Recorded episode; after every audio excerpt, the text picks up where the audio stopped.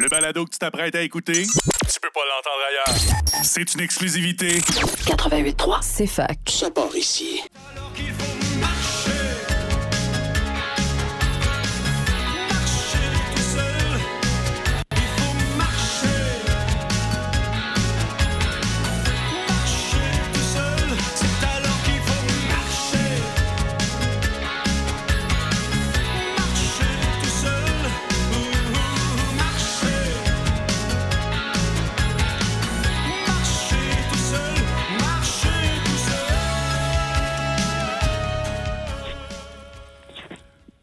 Bonjour tout le monde, bonjour chers auditeurs, chères auditrices. Je vous souhaite la bienvenue à l'émission À nous le futur. Mon nom est Claude Saint-Georges.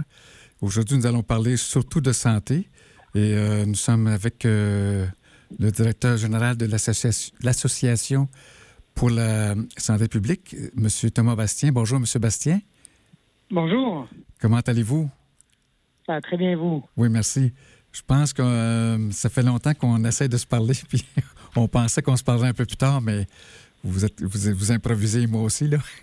fait Il n'y a pas de souci. d'accord. Euh, donc euh, l'association pour la santé québécoise, euh, publique pour la promotion de la santé publique, fête Oui. son, son 80 ans d'anniversaire Oui. bientôt, hein, le 14 juin. En fait, euh, ben, c'était hier son anniversaire. Donc, vous voyez, on est, on est déjà en plus en avance là, de notre côté, mais c'était hier, en fait, l'anniversaire de la SPQ. On, on fête nos 80 ans, ouais. D'accord, ben, félicitations.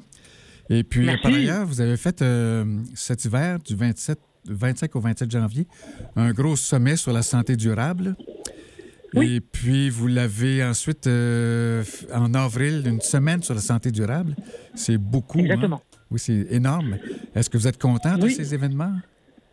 Très content, en fait, pour le, sommet de la santé durable. On a eu plus de 1000 participants de notre côté. Et puis, euh, pour ce qui est de la- la semaine de la santé durable, il y a plusieurs milliers de personnes, en fait, qui ont déjà regardé l'ensemble de nos vidéos, qui ont, qui ont collaboré, en fait, à, à la création, en fait, de projets très spécifiques par rapport à ça.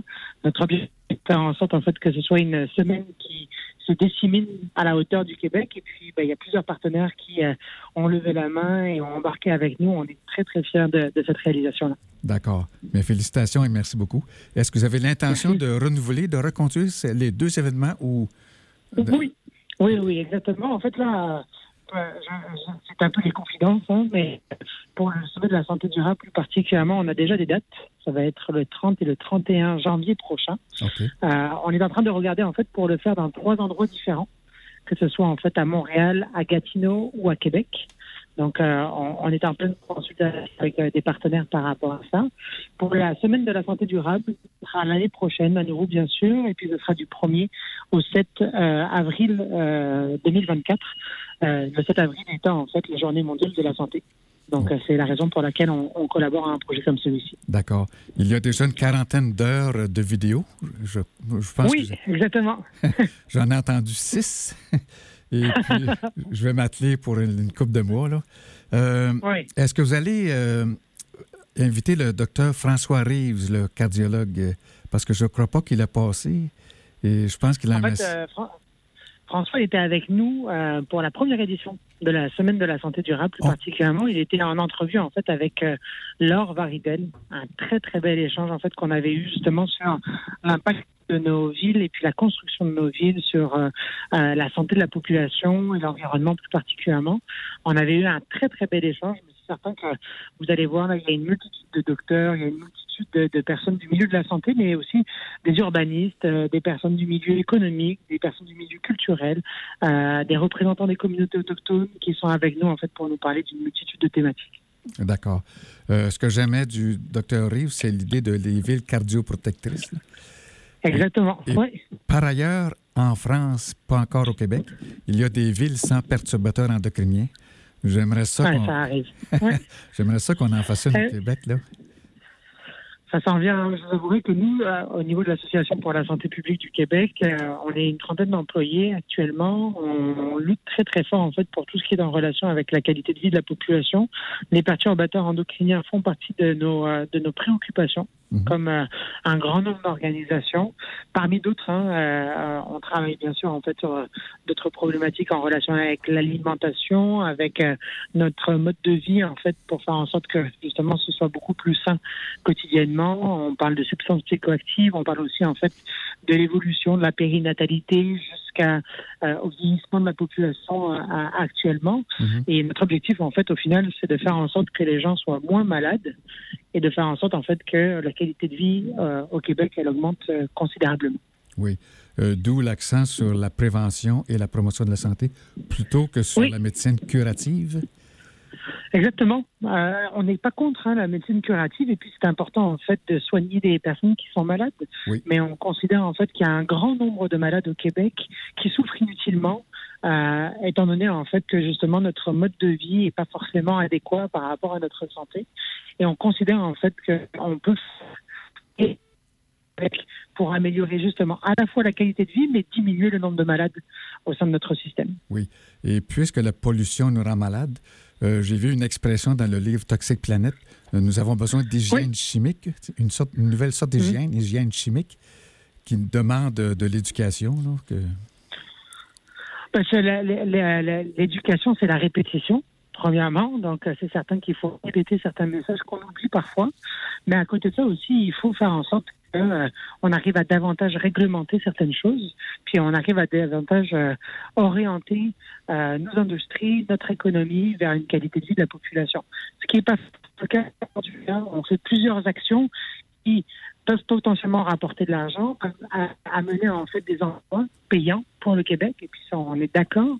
Mais malheureusement, si c'est au détriment de la santé, et si c'est là pour rajouter en fait des coûts à notre système de santé, parce qu'il y a plus de malades qui en subissent les conséquences, ça vaut pas la peine.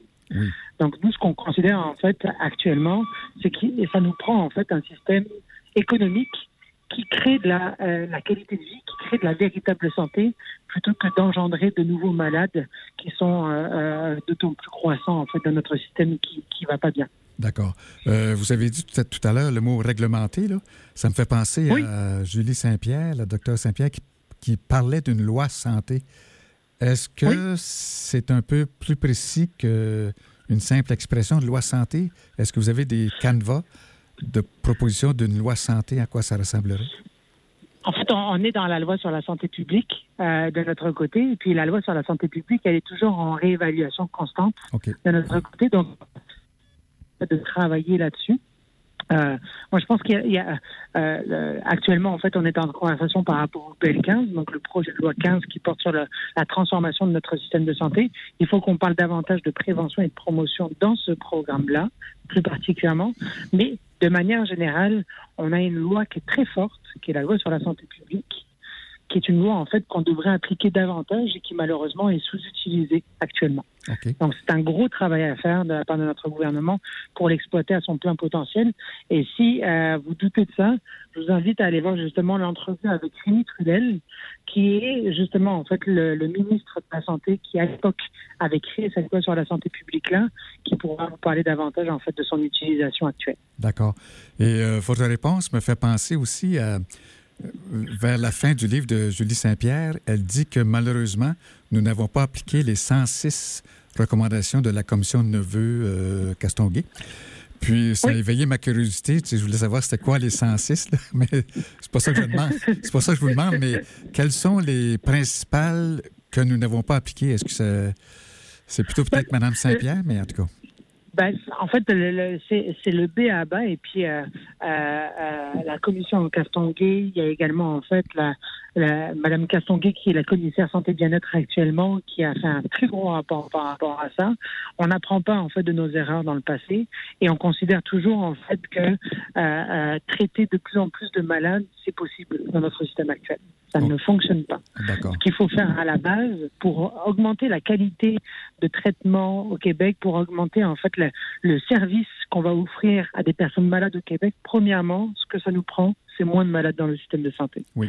Et pour qu'il y ait moins de malades dans le système de santé, il y a des environnements à mettre en place. Et c'est des recommandations comme ceci, en fait, qui sont importantes. Donc, il y a des environnements à mettre en place, il y a des règlements à mettre en place pour justement inviter la population à transformer sa vie euh, collectivement pour qu'on vive mieux, mais qu'on ne surcharge pas en fait notre système de santé. Et ça, c'est des recommandations en fait qui ont été faites par l'ensemble des ministres de la santé au cours des années passées, mais qui malheureusement en fait se sont pas transformées en véritable transformation de notre système actuel. Oui, c'est ça. Les citoyens y ont cru candidement et on doit continuer. Euh, vous, vous demandez un milliard de dollars. Est-ce que vous l'avez obtenu? Non, en fait, euh, actuellement, de, ce que j'ai vu dans le dernier budget qui est passé, euh, il y a un montant substantiel en fait qui a été donné en matière de santé publique, un rehaussement. En fait, on parle de 350 millions. Donc c'est une c'est une belle avancée. Malheureusement, en fait, c'est une avancée qui va pas forcément en fait dans la bonne direction en matière de santé publique. C'est que on parle en fait dans ce d'achat de masques euh, chirurgicaux.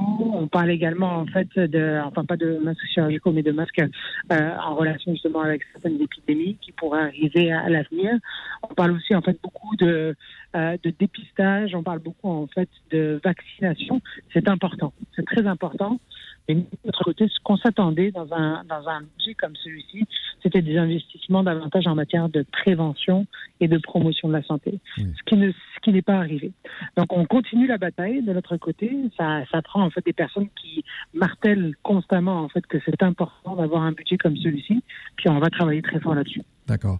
Euh, là, j'ai une question. Euh, disons, futuriste. Idéalement, oui. idéalement euh, combien de milliards ça prendrait sur le 54 si, euh, parce que le 54, c'est juste pour guérir les maladies. Mais si on voulait rétablir un vrai équilibre, idéalement, combien vous verriez de milliards en prévention et en promotion par rapport au ben, système curatif? Si, on était dans un monde de, un monde de licorne, oui. ce 54 milliards-là, il uniquement en fait pour faire de la prévention parce qu'on n'aurait plus de maladies dans notre système de santé. Ben- malheureusement, c'est pas c'est pas possible. c'est pas possible parce qu'il y a toujours des maladies en fait qui malheureusement sont des maladies génétiques. Il, y a, des maladies en fait qui sont pas forcément avec nos habitudes de vie aussi. Puis ces maladies-là vont continuer d'exister, vont continuer de se développer. Puis il y en a d'autres qui vont exister. Nous, ce que ce qu'on ce qu'on propose en fait, c'est une transition de ce montant-là vers un montant de prévention, c'est-à-dire progressivement, en fait, de faire en sorte qu'on investisse davantage en prévention et que cette prévention-là, en fait, permet de diminuer le nombre de malades au Québec. Donc, ça, ça, aurait deux, deux, effets très, très intéressants. Premièrement, en fait, on sait que quand on investit un dollar en prévention, on a un retour d'environ 7,5, 8 dollars sur investissement. Donc, on investit plutôt que dépenser, parce que malheureusement, sinon, c'est une dépense euh, nette. Ça, c'est la première chose. Donc, la deuxième chose qui va être intéressante, c'est que si on a moins de malades dans notre système de santé, ben, on n'aura pas forcément besoin de 54 milliards de notre côté. On aura besoin de moins. Donc, on va diminuer, en fait, le montant qui va être investi dans la, poche budgétaire du système de santé.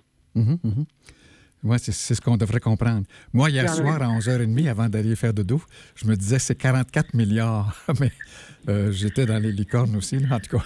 Ben, en fait, ça, varie, ça, varie de toute manière par rapport à ce montant-là, c'est qu'on sait qu'il est en augmentation constante de son côté. OK. Et euh, j'ai repensé aussi à M. Arruda, euh, qui, est apparu chez vous. Là. Et la, conclusion de sa conférence, c'est que que le citoyen se lève pour la prévention. Je me souviens de ça, ça m'avait frappé. Fait que ce qui me fait dire, c'est que nous avons besoin d'un sommet comme vous faites, mais peut-être aussi nous avons besoin d'une base de la santé durable. je ne sais pas comment dire ça, mais que le citoyen prenne sa place.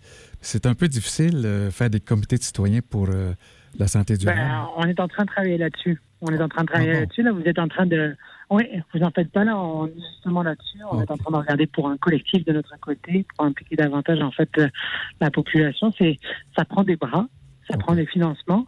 Et étant donné que la prévention, c'est pas la dépense, la, enfin c'est pas l'investissement préféré actuellement en fait du gouvernement. Ben, c'est certain que ça prend beaucoup plus d'énergie pour y arriver. OK. Et M. Arruda aussi disait qu'il n'y aura pas de santé si les 17 objectifs du développement durable ne sont pas réalisés. Je suis d'accord avec lui, sauf qu'il y en a un qui demande la croissance économique, je pense que c'est le huitième. Il y a des décroissancistes qui nuancent ça aussi. Là. Et puis le 17e, euh, c'est le partenariat entre l'entreprise, la société civile et le gouvernement. Idéalement, c'est bien, mais quand on pense euh, que 1% euh, possède la moitié de l'humanité, ça va être dur de négocier avec. Je ne sais pas. c'est certain. C'est certain. Et puis, ce sont des évaluations, en fait, qui continuent d'évoluer hein, euh, de manière générale. Euh, moi, ce que je trouve intéressant, c'est qu'on peut continuer à avoir une croissance quelque part, tout en restant notre planète et notre santé.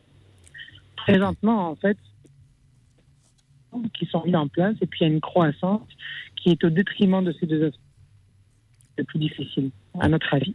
Donc, euh, il va falloir qu'on change nos indicateurs, qu'on ne parle potentiellement plus de PIB, mais qu'on parle d'autres indicateurs qui sont les indicateurs de santé durable de la population. Ah et là, par contre, on va être vraiment dans le bon cheminement de notre côté. OK. Alors, euh, je pense qu'on peut terminer à peu près là-dessus. Euh, le temps, là, ça fait environ 15 minutes qu'on a commencé. Là. Fait que je crois en conclusion qu'il n'y a pas d'avenir si on ne change pas de paradigme. Je le pense et je crois que vous le pensez aussi.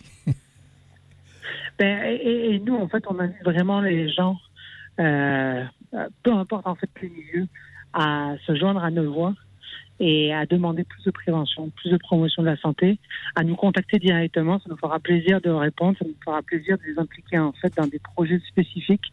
Mais ça prend, ça prend tout un village pour, euh, pour élever la santé publique plus particulièrement. OK. Et parlant de village, euh, je voudrais vous dire qu'il va y avoir une entrevue tout à l'heure que j'ai préenregistrée.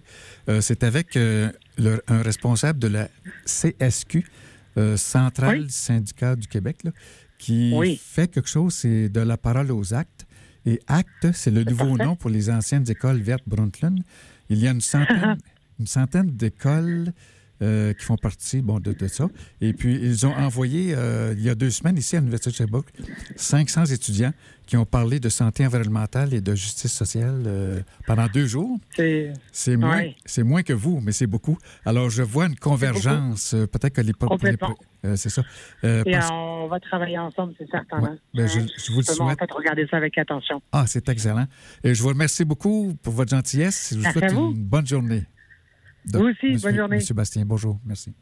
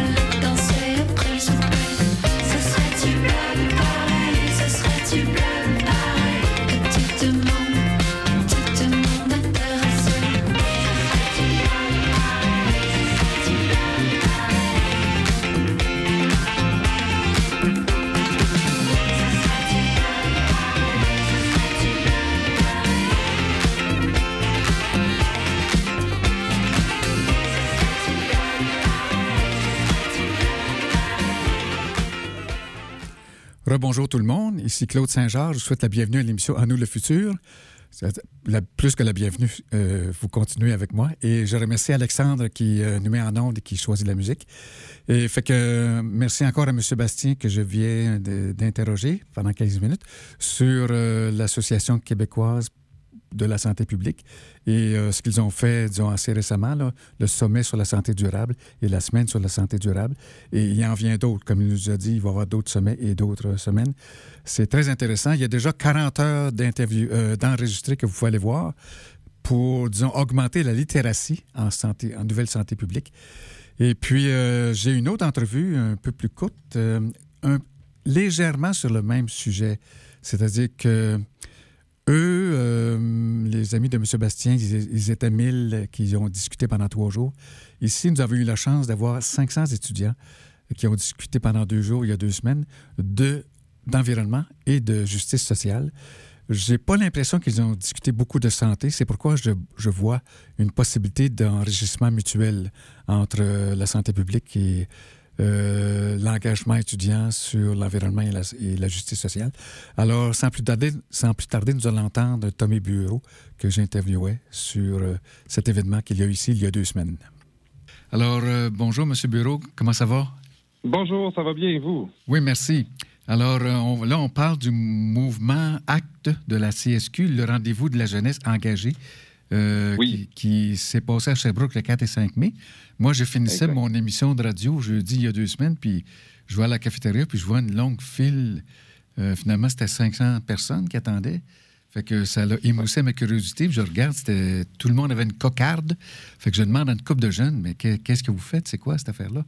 Fait que là, ils ont expliqué là, qu'ils venaient parler d'environnement, tout ça.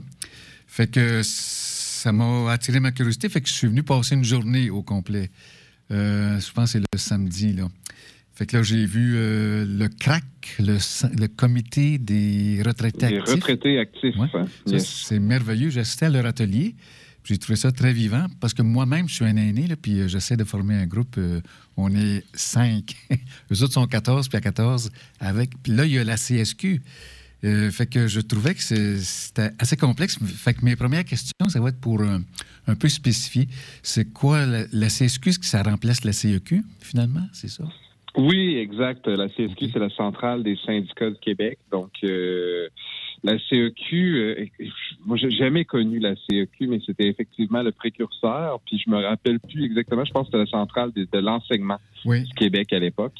Et euh, ça a changé de nom il y a de cela plusieurs années. Et maintenant, on couvre plus de 200 000 membres à la grandeur du Québec, euh, donc une centrale syndicale qui regroupe principalement euh, des gens qui travaillent dans le secteur de l'éducation, donc euh, l'enseignement, mais aussi le personnel de soutien, le personnel professionnel. Mhm. Mais on a aussi plusieurs syndicats, par exemple, dans le domaine de la santé, dans le domaine communautaire, donc généralement le plus ce qui touche les services publics à la population. D'accord.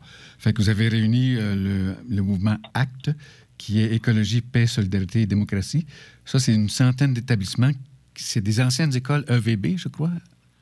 Oui, euh, nous, avant, on avait un réseau qui s'appelait le réseau des établissements verts Brundtland, qui réunissait environ 1500 établissements à la grandeur du Québec. Mhm. Maintenant, ça s'appelle le mouvement ACT, donc Action collective en transition environnementale et sociale. Mhm. C'est le même mouvement, donc euh, on a changé de nom pour euh, être un petit peu plus, je dirais, en phase avec ce qu'on fait maintenant. Euh, mais euh, c'est le même réseau. Donc, s'il y a des gens effectivement qui, euh, qui ont connu les écoles EVB, moi j'ai connu ça quand j'étais à l'école primaire, ben, c'est la continuation de tout ça. OK. Puis c'est quoi le lien avec l'UNESCO? Il n'y a pas de lien direct avec l'UNESCO. Par contre, vous me posez la question à moi peut-être parce que vous savez que je suis aussi coordonnateur du réseau des écoles associées de l'UNESCO du Québec. Oui, j'ai vu sur votre nom, le secrétariat. Exact. C'est ça. Donc, euh, c'est deux réseaux différents. Donc, euh, le mouvement ACT, bon, on a des liens avec l'UNESCO de temps en temps parce que, bon, en portant les deux chapeaux, euh, je, peux, je peux faire ce lien-là. Mais le réseau des écoles associées de l'UNESCO, c'est un plus petit réseau qui regroupe 27 écoles à la grandeur de la province, qui portent aussi des, valeurs très similaires. Hein. Donc, euh, de, paix, de solidarité, de démocratie, d'environnement, mais euh, qui est plus euh, axé, tourné vers l'international, vers l'Organisation des Nations Unies, qui célèbre les journées internationales, donc qui, a un, peu cette saveur-là, je dirais, qui attire certaines écoles encore un peu plus, là, d'être tourné vers le monde. D'accord. Et puis, je trouve ça un exploit. félicitations d'avoir réuni 500 jeunes qui, pendant deux jours, ont parlé de transition écologique et de justice sociale. Euh, plusieurs ont sûrement un peu d'éco-anxiété, puis ça les a aidés certainement.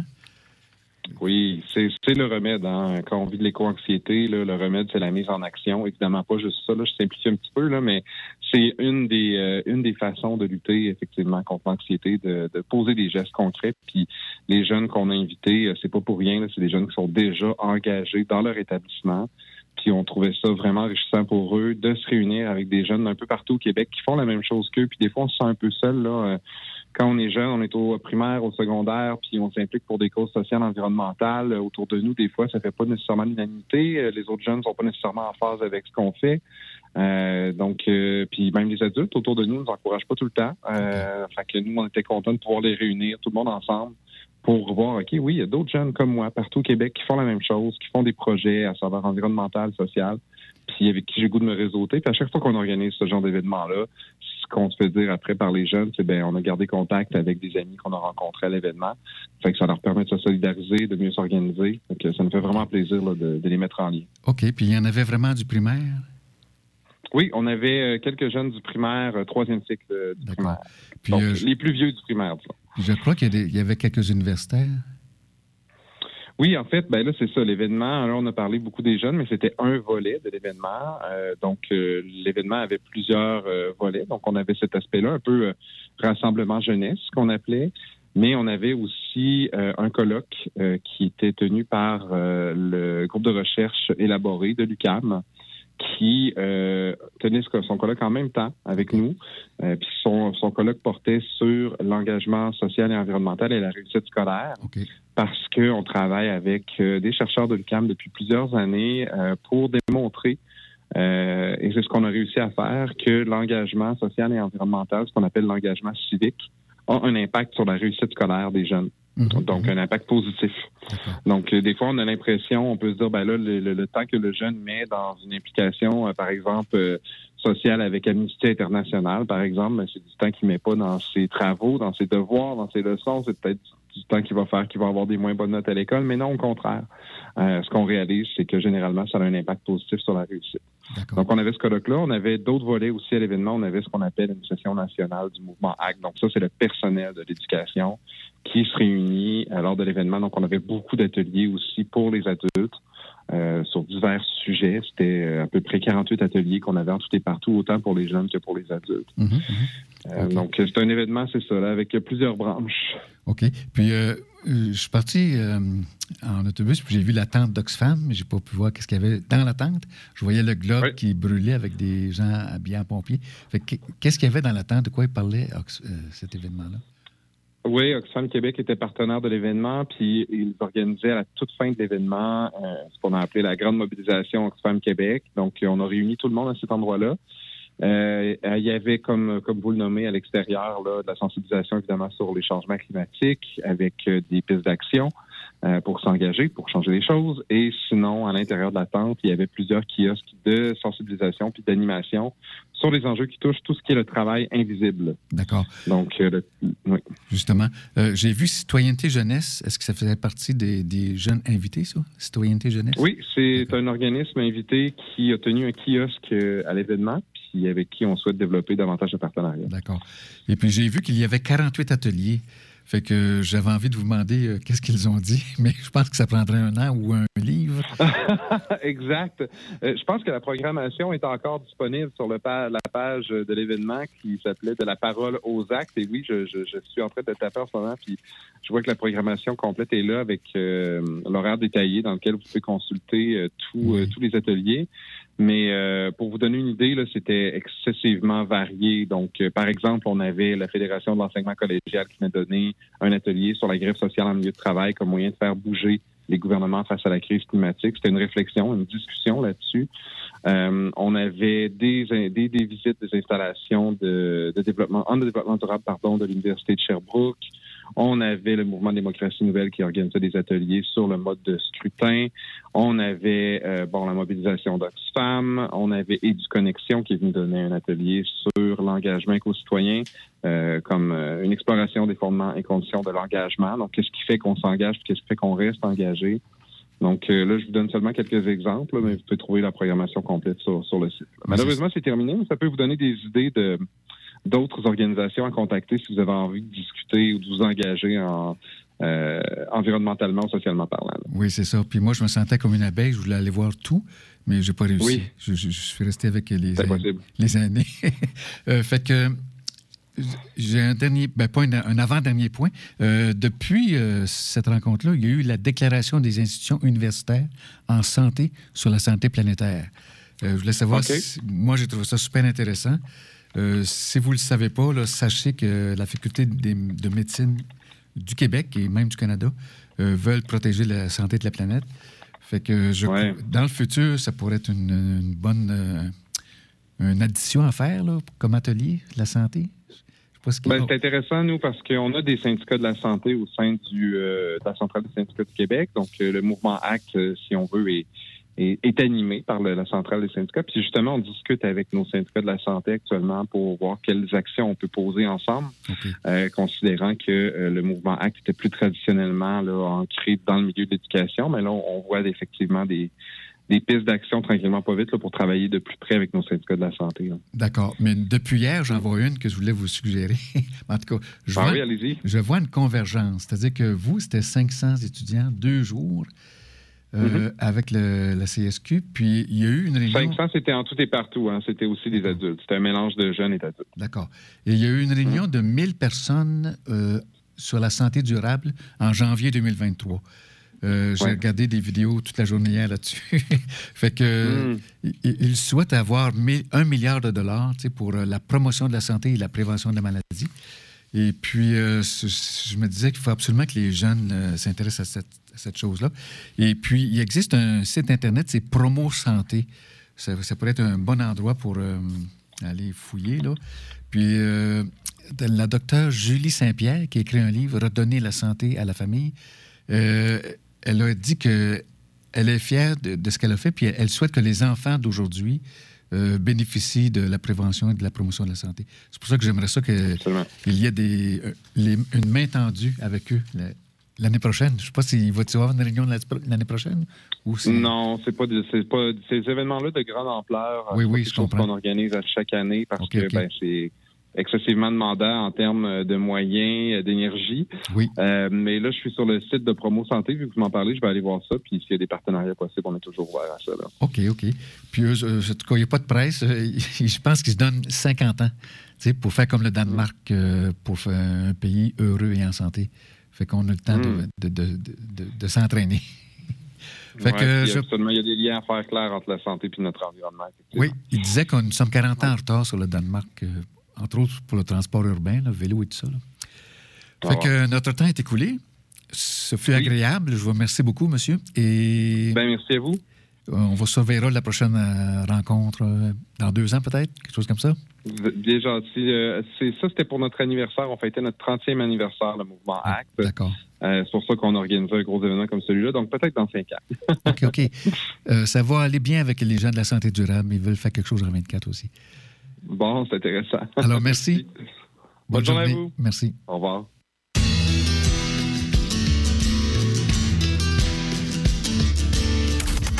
Université de Sherbrooke. C'est fac. 88.3.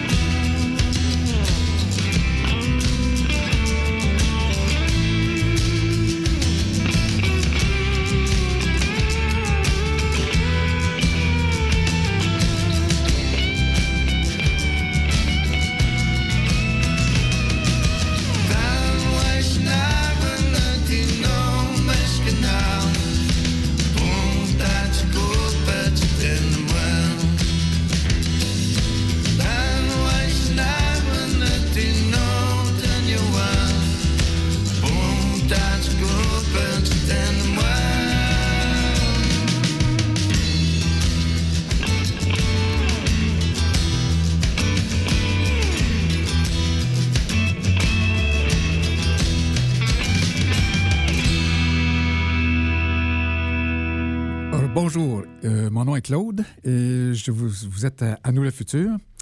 Et puis, je vais faire deux petites répétitions euh, avec la, dernière entrevue. L'organisme Promo Santé, ça existe. Et je vous suggère vraiment d'aller voir ça dans Internet, parce qu'il y a des définitions et des concepts clés.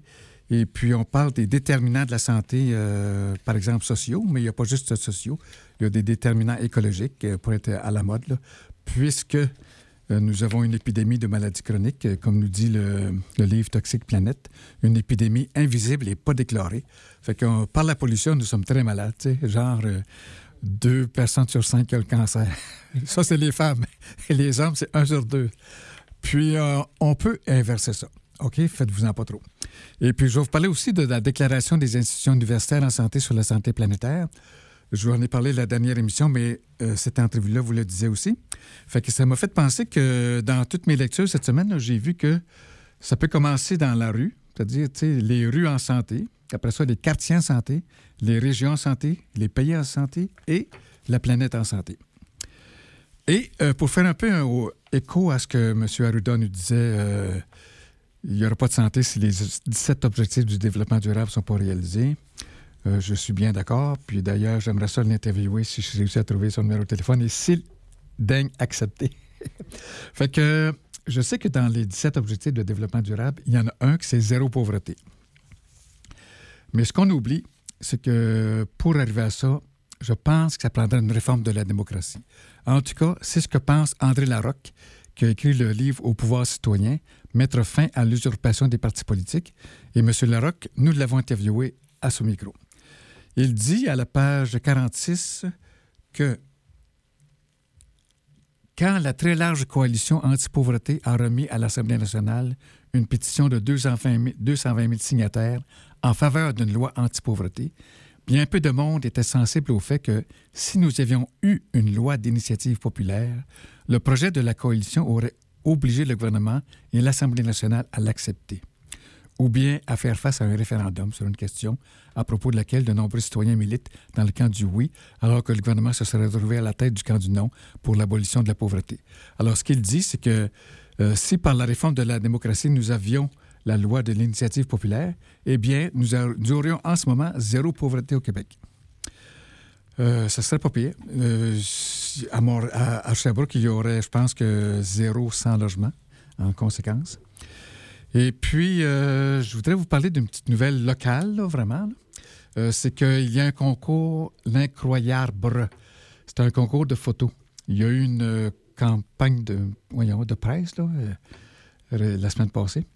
Et avec la mairesse, c'est quelques gens de l'ACEV, c'est l'Association citoyenne des espaces verts de Sherbrooke. Alors, il y a un concours du 11 mai au 15 août pour mettre en valeur la diversité des arbres de Sherbrooke c'est prendre des photos du plus bel arbre pour vous. Il y a à gagner trois prix de 500 Il y a un prix coup de cœur du public de 250 Pour participer ou pour vous informer, vous allez voir dans Internet l'incroyable l'incroyable.com. L-I-N-C-R-O, Y-A-R-B-R-E.com. Alors, pour souligner l'importance des arbres dans votre ville, la, Sève lance le concours L'incroyable. Les citoyens et citoyennes de Sherbrooke sont invités à découvrir les arbres qui les entourent et à partager leur arbre préféré sur le site du concours. Il suffit de compléter d'ici le 15 août le formulaire de participation, accompagné de trois photos différentes de l'arbre proposé. Il y a des euh, catégories du concours l'espèce d'arbre ou son apparence ou son impact visuel et ça peut être aussi son histoire ou sa valeur patrimoniale. Et finalement, il va, y avoir aussi le prix coup de cœur du jury qui sera composé de cinq personnes. Et puis, dans une deuxième étape, il y aura une exposition, je crois que c'est en novembre prochain, une exposition euh, dans un musée des photos prises. Alors, euh, donc, localement encore, la tribune nous fait savoir que la mairesse Baudin est au diapason avec le ministre de l'Environnement. Euh, ça, c'est un article du 16 mai. Vous savez que, bon, le, président de la CAQ est venu ici, avec euh, le parti au complet. Madame Baudin a rencontré M. Euh, Legault. Je ne sais pas qu'est-ce que ça a donné, mais avec le ministre de l'Environnement, elle va avoir de l'argent pour faire des nouveaux parcs et des nouveaux boisés, j'ai l'impression. Alors, c'est une bonne nouvelle on va avoir des, nouvelles plus claires bientôt.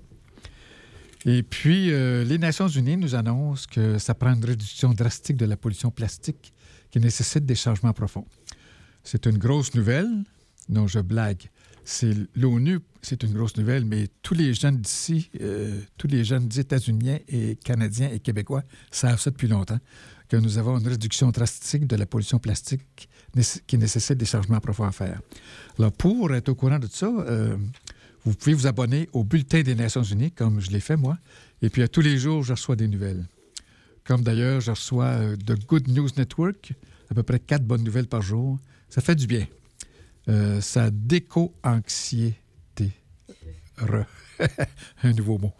Alors, je vous remercie, puis on passe à une nouvelle pause musicale pour nous distraire.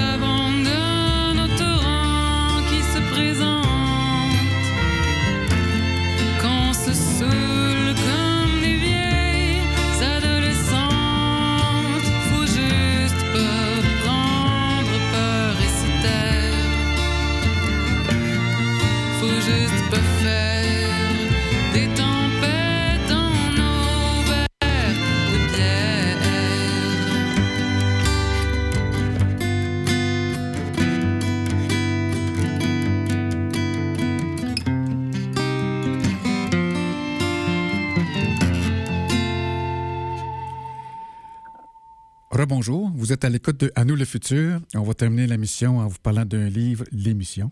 Mais je voulais dire la mission, en tout cas.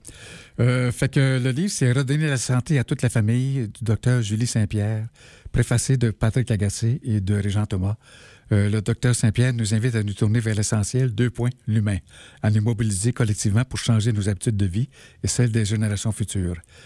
Elle est jeune, elle est savante, elle est simple et euh, intéressante.